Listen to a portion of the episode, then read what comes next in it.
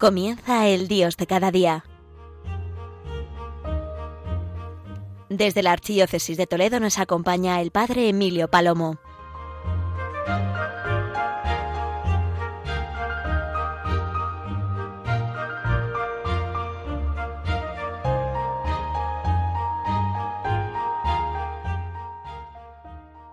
Buenos días, querida gran familia de Radio María.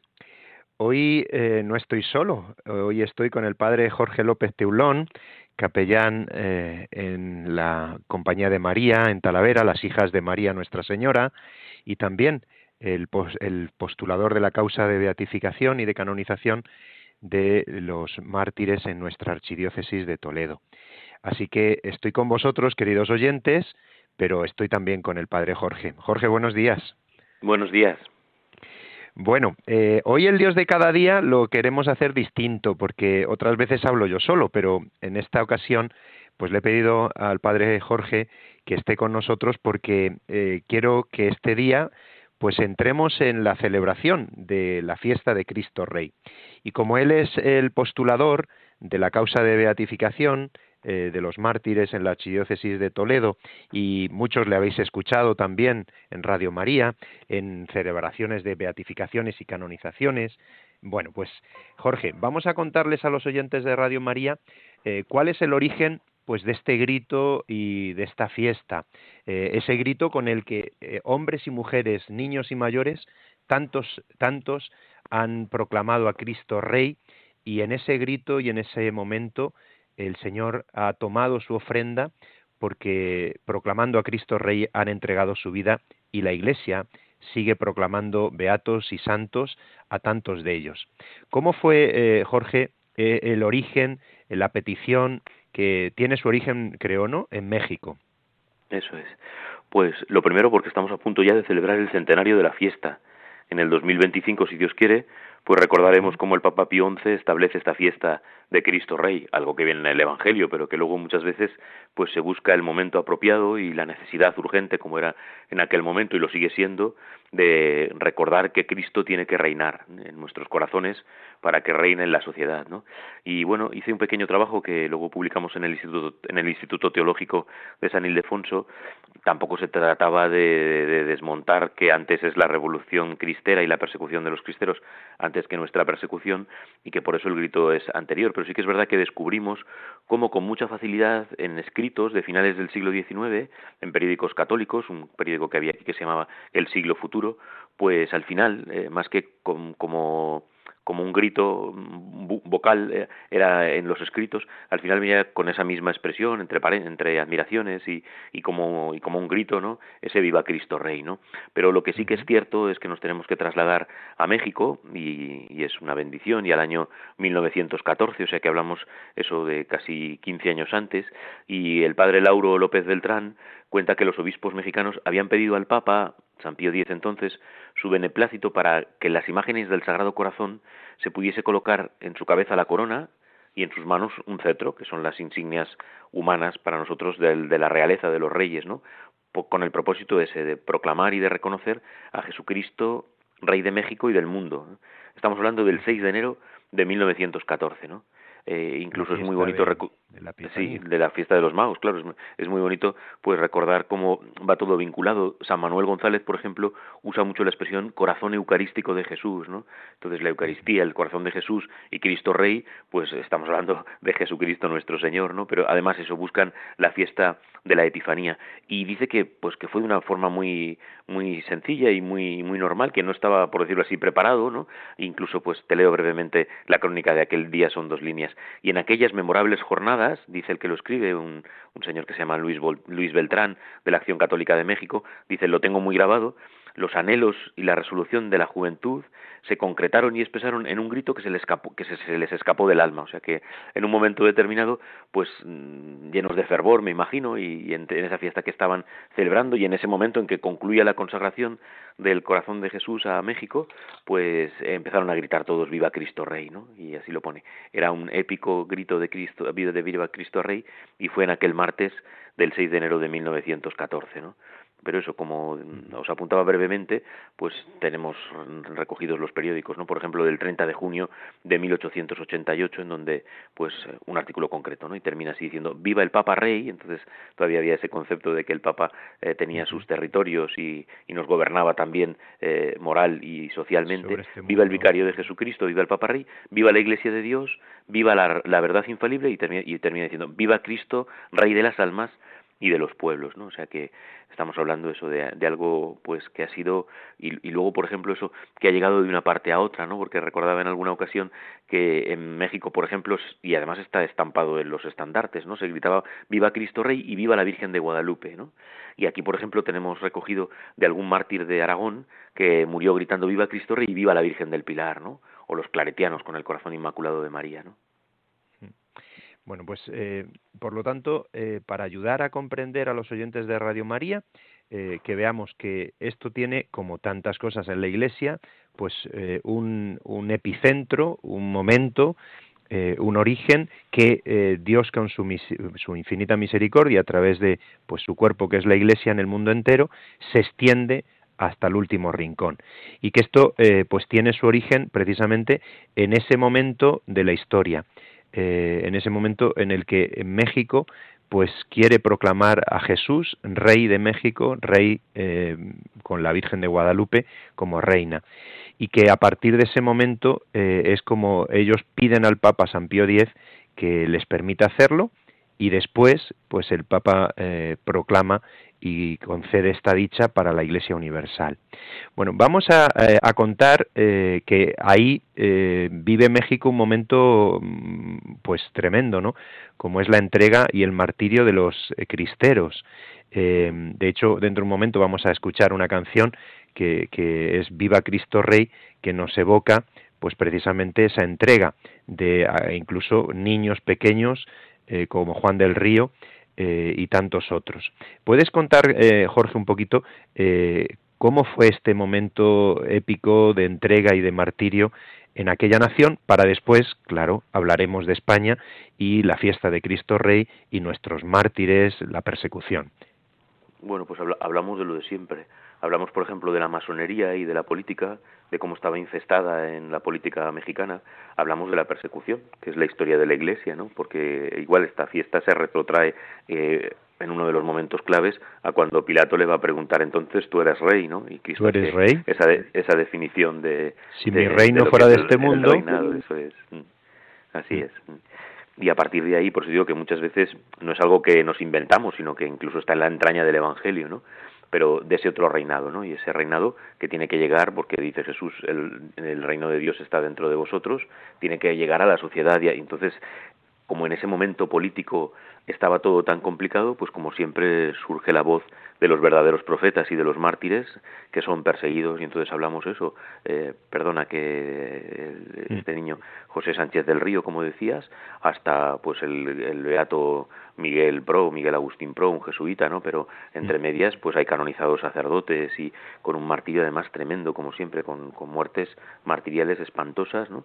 Y que, y que fue como un reguero, ¿no? A lo largo de toda, de, de todo el, de todo México, ¿no? Y de, y de toda, y de toda esa realidad que se estaba viviendo, ¿no? O sea, hablamos pues de una persecución, de una de tantas persecuciones a lo largo de la historia de la Iglesia y en el comienzo del siglo XX, pues una persecución que va a marcar toda la historia de México, que además es muy curioso porque son super marianos y super de la Virgen de Guadalupe y sin embargo, pues ha sido una nación laicista hasta hace muy tiempo, hasta hace muchísimo tiempo, perdón, hasta hace poco tiempo cuando don Marcelo mm. recogía a los primeros seminaristas, estaba prohibido, por ejemplo, ir vestido de sacerdote o de religiosa y eso lo han mantenido hasta hace muy poco, ¿no? O sea que eso quedó, ¿no? fue eh, hubo una cesión por parte del gobierno al final, eh, murió muchísima gente y, firmaron un poco la paz, por decirlo así, pero es verdad que quedó una impronta laicista muy fuerte en México, ¿no? La Virgen de Guadalupe lo ha, ha podido con todo, ¿no? Pero es verdad que, pues los testimonios de esos sacerdotes, como dices, incluso de este, de este niño, porque pues era un muchacho, claro, es verdad que con 16 años ya eran hombres, ¿no? Pero, pero es verdad que eran, que eran niños en realidad, ¿no? Y el testimonio que nos dan, ¿no? De fidelidad, de entrega, de no blasfemar, es algo que se repite en todas las persecuciones, pues también hay en México, ¿no? Y, y de cómo se les persigue por defender por defender la fe y por defender incluso la práctica porque enseguida cerraron los templos y, se dejó de celebrar la Eucaristía.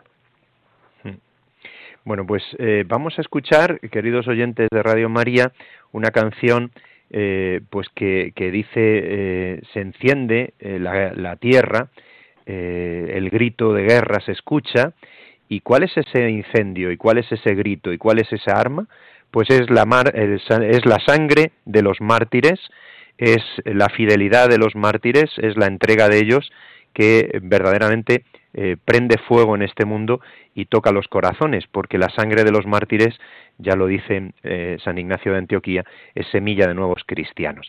Bueno, este grito de guerra es Viva Cristo Rey. Estamos en Radio María, estamos en el Dios de cada día y estamos preparándonos para esta fiesta preciosa con la que el año litúrgico culmina con la fiesta de Cristo Rey.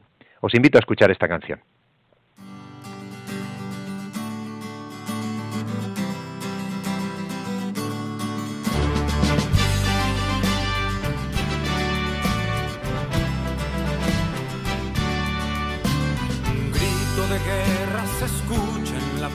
de la tierra y en todo lugar. Los prestos guerreros empuñan su espada y se enlistan para pelear. Para eso han sido entrenados, defenderán la verdad y no les será arrebatado el fuego que en su sangre está. Viva Cristo Rey, viva Cristo Rey, el grito de guerra que enciende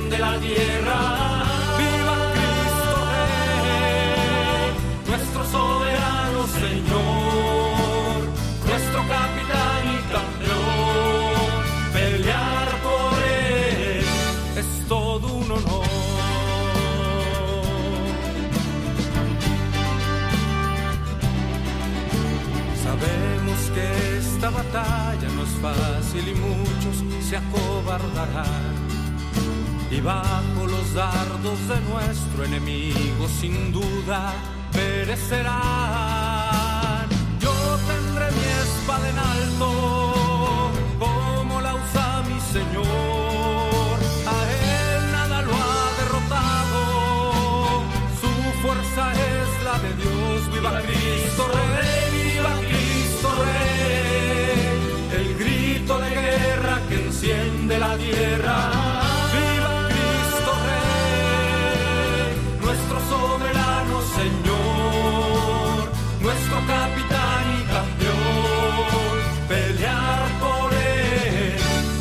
todo un honor.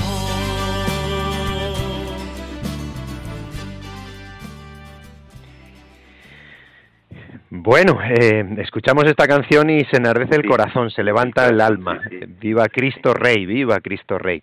Bueno, esta canción eh, nos evoca la entrega y el martirio de los cristeros en México y como tú has escrito y como has mostrado, eh, bueno, pues está claro que cuando el Papa proclama esta fiesta es porque ya hay un sentir en la Iglesia y un deseo que y se inicia en México. Pero vamos a dar el salto y nos venimos para España.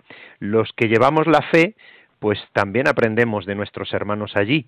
Y resulta que, eh, como tú has eh, dicho en alguna ocasión, y a mí me encanta escuchártelo, eh, que está muy bien recordarlo, no había WhatsApp, no había teléfonos móviles, no había los medios de comunicación, pero en España se escucha por todos los rincones la misma frase en ese momento de la ofrenda y de la entrega y en tantos momentos ocultos cuando hombres y mujeres, niños y mayores gritan Viva Cristo Rey y es el martirio, es la ofrenda de tantos hombres, de tantos jóvenes, de tantas mujeres.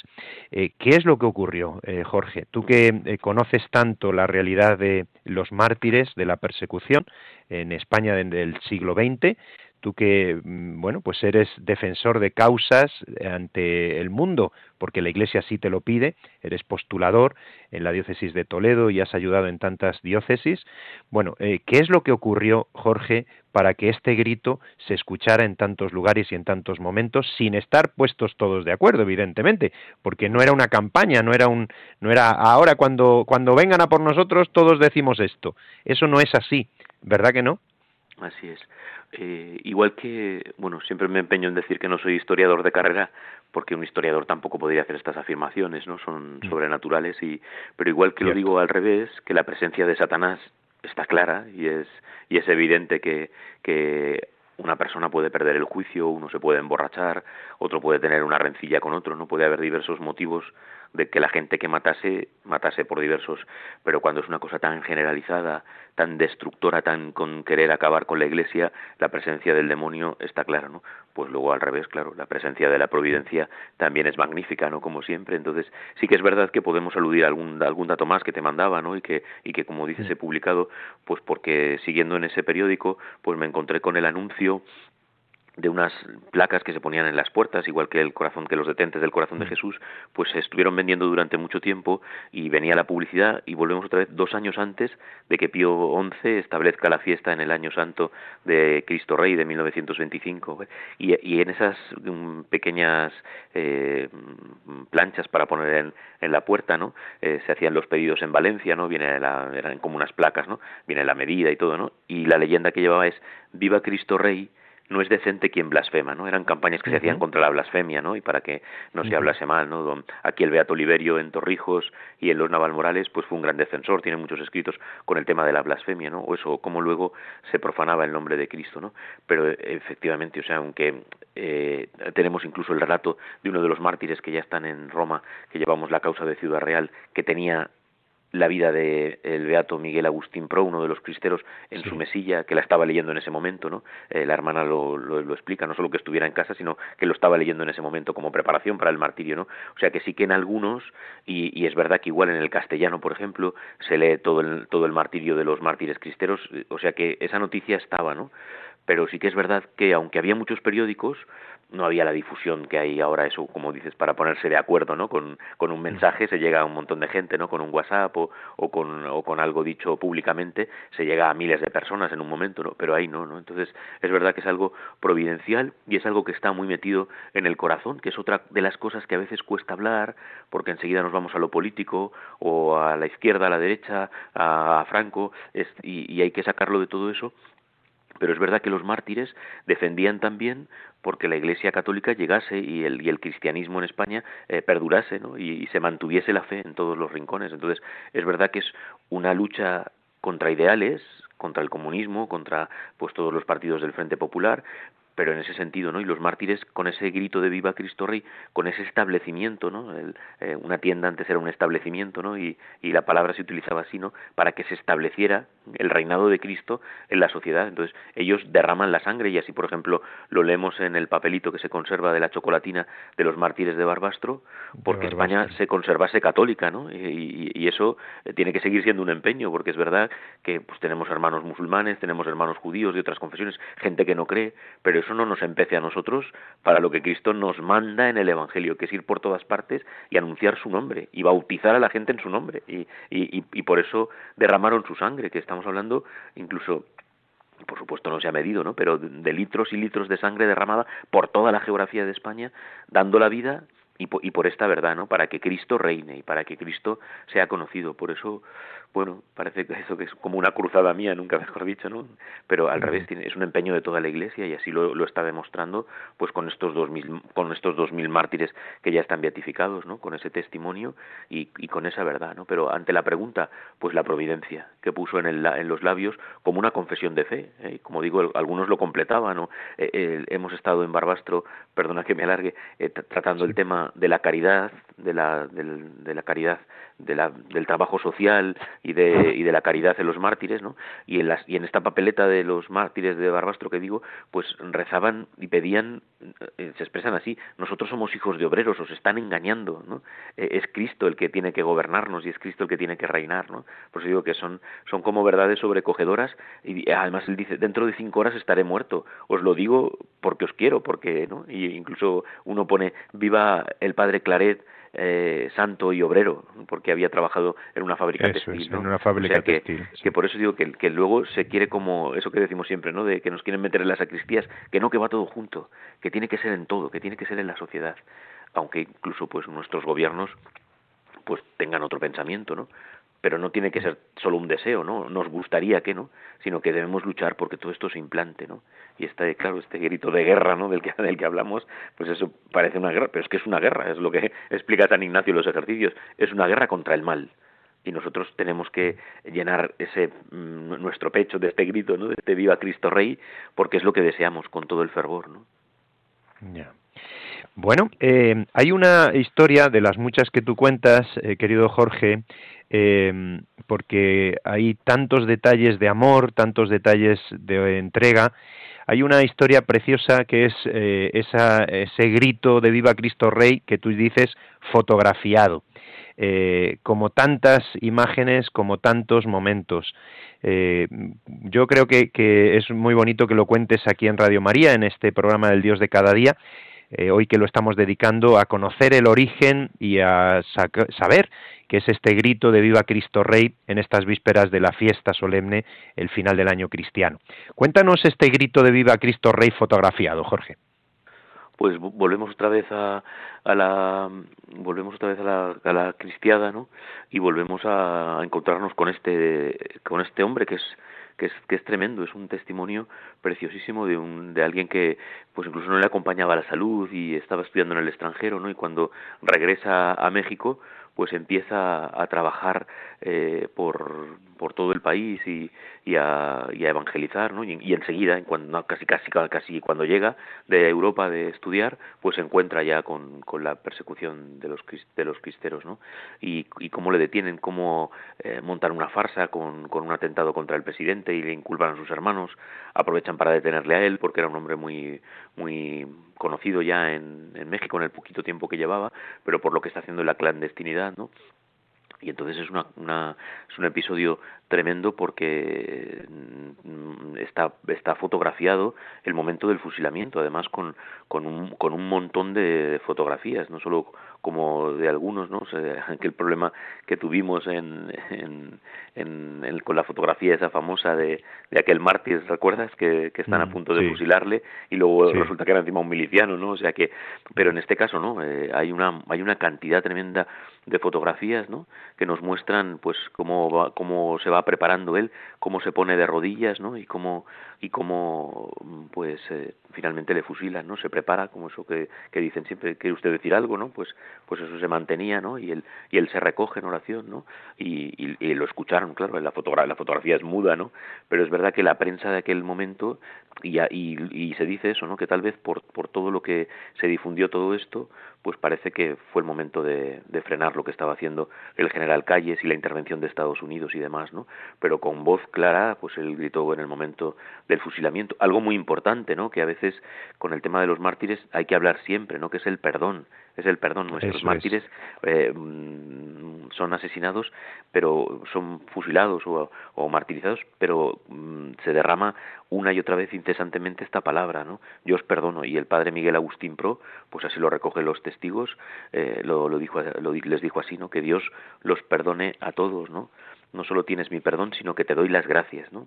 Incluso en alguna ocasión besando las manos, este mártir nuestro aquí en España, en, en Argés, mientras está quitando el reloj y está preguntando quién le va a fusilar, para agradecérselo porque le abre las puertas del cielo. Son, como digo, son cosas absolutamente sobrenaturales. Ya no solo el miedo que uno dice, yo saldría corriendo, ¿no? Yo no, no sería capaz de eso, ¿no? Sino eso, ese temple, esa santidad, claro, porque estamos hablando de santidad y de gracia, ¿no? Que Dios da la fuerza en ese momento, ¿no?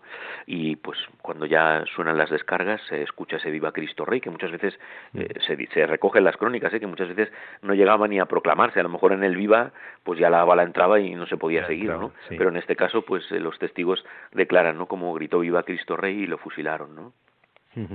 Y como tú cuentas, ¿no? Pues eh, que ese momento eh, lo tenemos fotografiado porque pensaba el general Calles que iba a renegar de la fe y que iba a apostatar y que eh, la cobardía, el miedo, el temor hubiera hecho que pues que no hubiera confesado a Cristo, ni hubiera gritado viva Cristo Rey, ni hubiera perdonado a los que lo asesinaban, y por eso tenemos esas fotografías, porque pensaban que iba a ser justo, el, el suceso iba a ser justo lo contrario.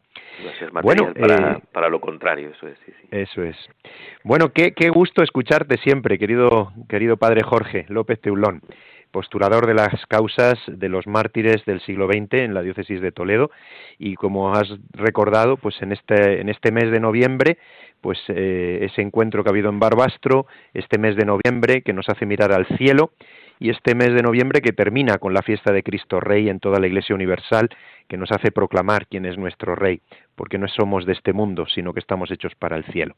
Te agradezco de todo corazón, siempre es un gusto escucharte, Jorge, pero además hoy que no tenemos que no tenemos cole, podemos estar juntos los dos en Radio María. Bueno, queridos oyentes, pues tenemos que dejaros para continuar con la programación. Eh, os invitamos, como siempre, a escuchar y a estar en sintonía con la radio de la Virgen. Os deseamos un feliz día y, sin duda, en este viernes que nos prepara para esta fiesta, para este gran día de Cristo Rey. Que Dios os bendiga. Seguimos en la sintonía de la radio de la Virgen. Hasta pronto.